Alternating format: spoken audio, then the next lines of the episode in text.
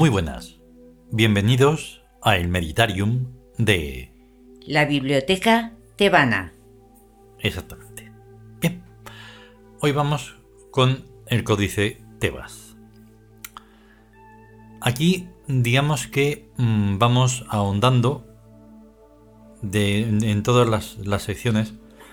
Hoy es la primera vez que vamos a hacer una referencia, digamos, a la fisicalidad o a lo físico Sí. de lo que sería el TIUD. Porque ya, de momento no podemos hacer otra cosa que encarnar en homínidos. Sí, No hay otra cosa. no hay otra cosa. Lo biónico no está desarrollado. Lo metálico, pues no puede ser habitado. Sí. Además se oxida. Sí. Y entonces, tenemos que hacer la referencia que vais a escuchar, porque no queda otra. Luego explicaremos quizá un poquito más, para que quede más claro, o no, nunca se sabe, si Sí. la vas a liar más todavía.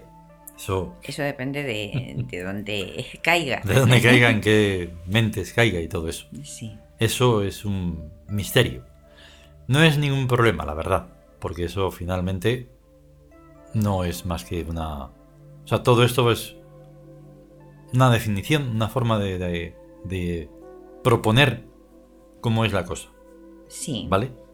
Claro, se, se intenta llevar a cabo de la manera más fehaciente, pero Sí. es muy complejo. Hay que tener en cuenta que esto tiene un tiempo lineal, con unas experiencias ex profeso, eh, etcétera, etcétera. Sí, unas experiencias que se han ido enriqueciendo, Claro. transformando. Ujú. que ha habido un- Llegando incluso llegando. a una absoluta invisibilidad. O sea que no hay. no hay problema mm, porque eso fue. Claro, es muy. Pero es muy interesante. Sí. Luego, si eso, si me acuerdo, lo requete reflexionaré. Porque, claro, todas estas normas, digamos, de verdad, Sí. pues impiden muchísimo el paso. Dicen, ¿cómo? ¿Cómo? ¿Todo eso? Eh, claro. Sí, todo eso. Sí. Es Y entonces es mejor. Es mucho mejor. Más claridad, dices, ah, vale.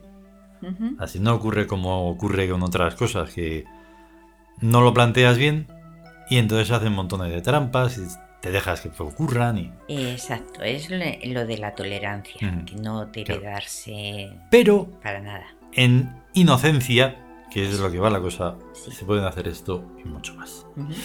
Vamos a escucharlo. Vamos.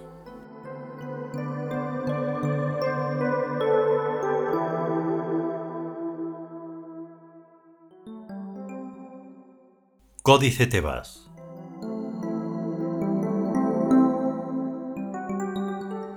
La inocencia.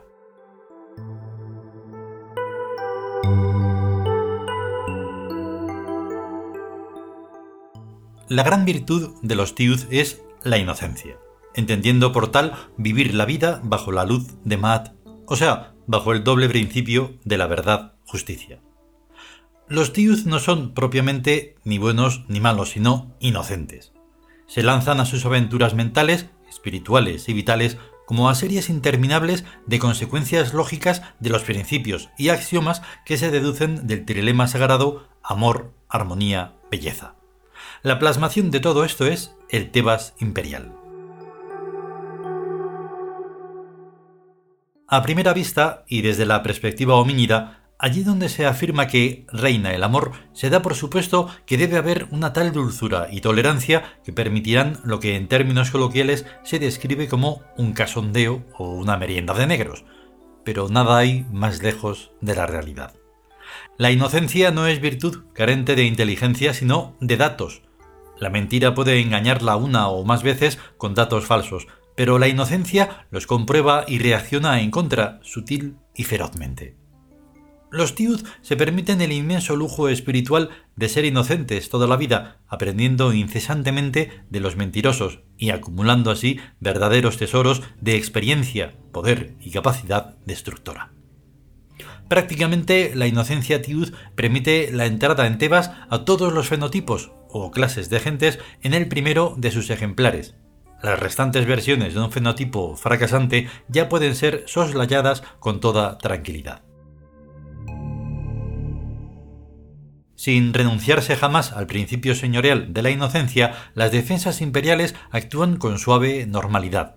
Cualquier persona que se constituya desde dentro de Tebas en enemigo es dulcísimamente expulsada por una levísima y poderosa dinámica impersonal e inocentemente destruida por el destino de dentro a fuera. O sea, comenzando la destrucción por el núcleo bioeléctrico de la personalidad y convirtiéndola progresivamente en una piltrafa moral y física. Lo mismo les ocurre a los enemigos exteriores. La venganza de los dioses no suele ser espectacular, pero sí completamente efectiva.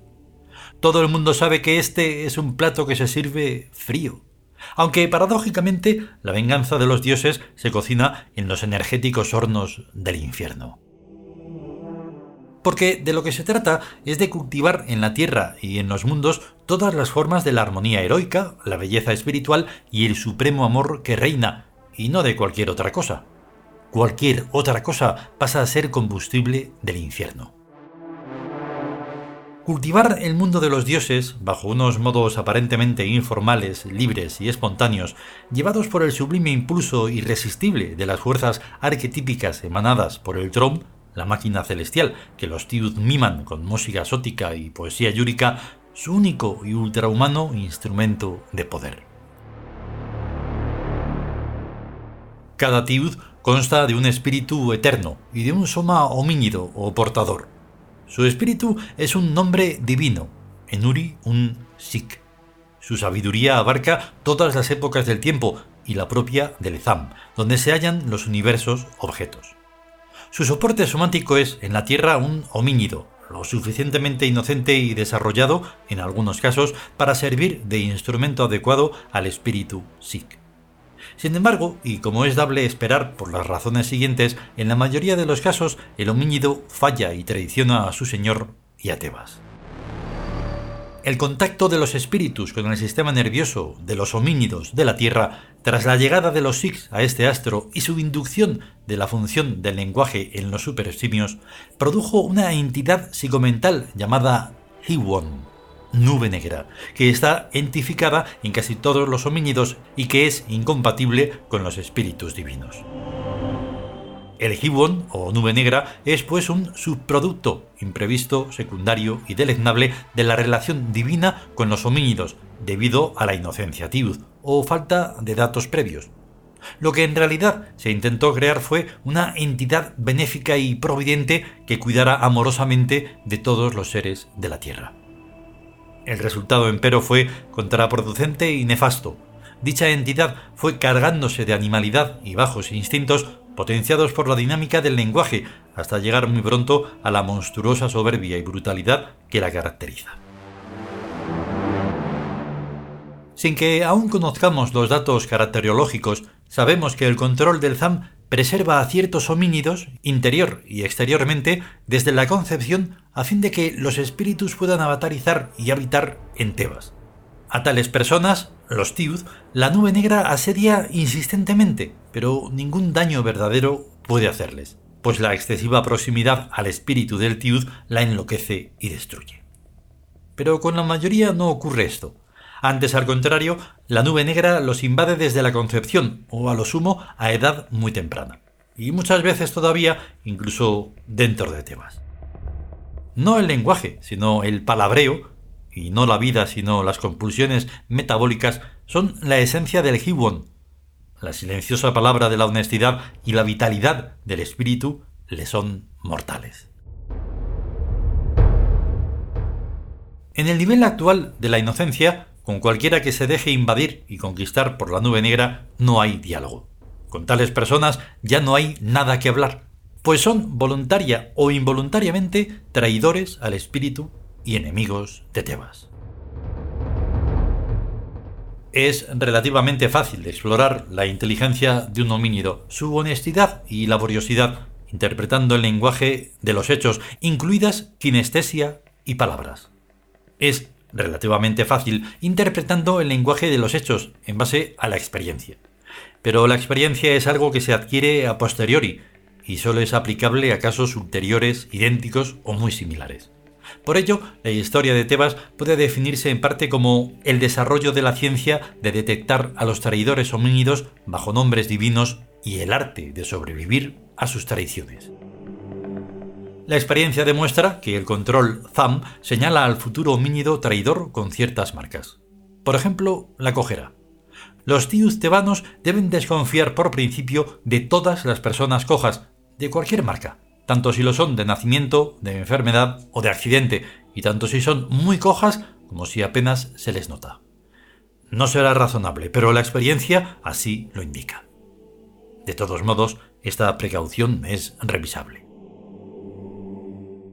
También son peligrosos los que alardean de forzudos y musculosos, no porque sean mala gente, pero sí muy débiles, muy endebles y enseguida se cansan. Cruz y raya a los obsesos por el sexo de todo tipo, los lujuriosos, y a cuantos y cuantas no sean capaces de vivir en castidad normal y serenamente. Por esencia y naturaleza, traidor es el débil, el parásito, y el psicológicamente incapaz de cumplir con su deber, o tan siquiera de asumirlo. La traición es un acto íntimo y gradual. El traidor comienza por permitirse pequeñas transgresiones a la moral heroica. Pasa luego a olvidar la suprema soberanía de Cons, y por último se pone a la expectativa de alguna situación más cómoda y ventajosa. La realidad es que, a la primera grave duda respecto a la suprema soberanía de Cons, aparece la primera grave traición a la moral heroica del K y el supremo desprecio cae sobre el homínido y le condena a seguir todo el proceso de la traición cuyas fases degradatorias no acaban ni siquiera con la muerte. Pues traicionar al amor que reina se paga solo con la extinción en el infierno y el regreso al magma primordial.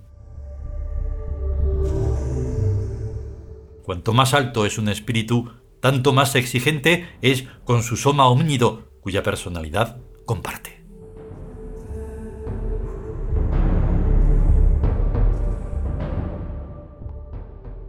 Continuará.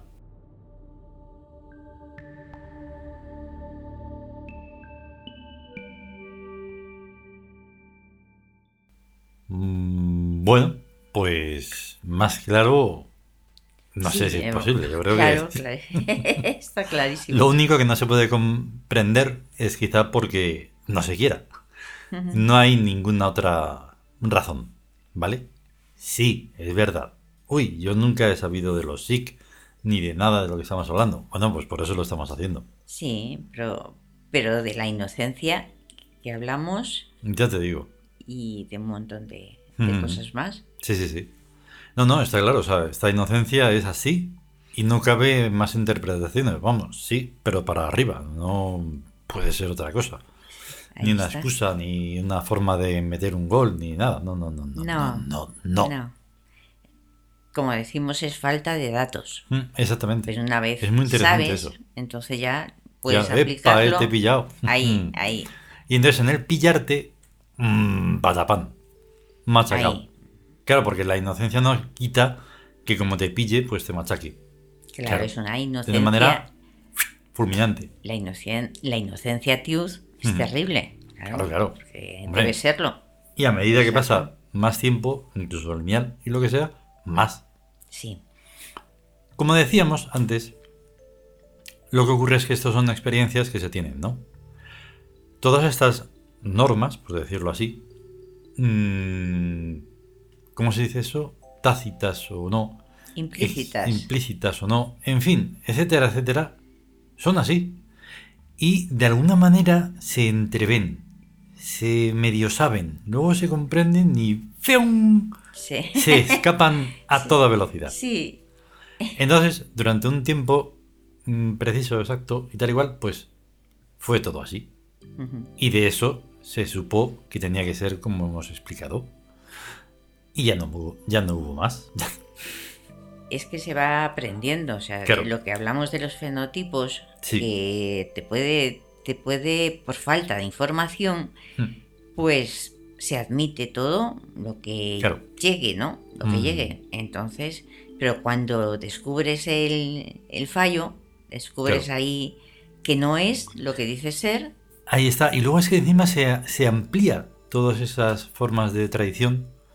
Porque, claro, en ese fiarte decía que, que pues parece que muy bien. Pero de repente un que no. Sí. Y dices, uy, va, que no.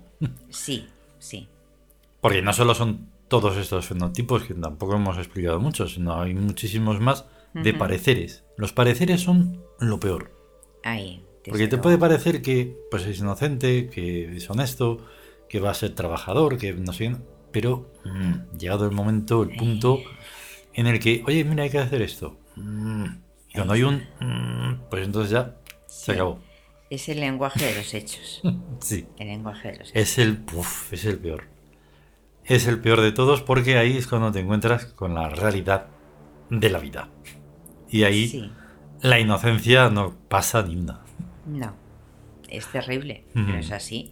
Luego, en cuanto a los ataques, que sí que es así del todo, eso no ha variado nada, nada, nada, nada, nada. Por eso hay que seguir estando muy alertas, muy despiertos, muy a tope, porque eso no varía. O sea, el Gibbon está ahí. Sí, la nube negra. A lo bestia, a lo bestia. Esa no hay manera de. Por eso, hoy, eh, también, como siempre, sincronizados y demás, en el oráculo del día hablábamos de ese paradigma que tiene que darse un cambio y un clic. Sí. Porque si no, es como una, no evolución. Parece que tú vas evolucionando precisamente con lo que mencionamos de los escritos yúricos, de la música. Sí, la música, la las sonoridades, toda la, toda la creación que hacemos. Sí. Pero claro, a ver, si no hay una repercusión verdadera que llame a más, pues Sí. Es, delicado. claro, o sea, llamar sí, pero no sabemos en qué tiempo. Ese es el, problema. Sí, ese es el problema. Que no sabemos, eh, o sea, que es una cosa que es que ahora mismo dices, pues no hay, no encontramos a nadie como nosotros, a muy poquitas personas. y así de sencillo lo decimos y directamente que no pasa nada. Que no pasa nada. Porque es precisamente la inocencia lo que nos lo que nos sigue recubriendo, si no sería algo eh, horrible. Ahí, ahí está, es, es que además se trata de ser, pero ser de verdad. O sea, no, no en el plan ese de que todo, o sea, cuantos más mejor. No, no, no. O sea, es eh. diamantes, los diamantes son diamantes. Precisamente hace poco lo mencionábamos, que desde uno a los millones que sean. Pero si es uno, pues que sea uno. Si son tres, pues. De verdad. Y así. Y ya está. Eh, aprovecho que termina la música la sonoridad para allá nos vamos, porque ya eso. Y, ya mañana pues venimos otra vez, pero con el nuevo imperio y así todo el rato. Eso. Muy bien. A estar bien. A estar bien. Y a ser conscientes e inocentes. Sí, eso, inocentes. Hasta luego. Hasta luego.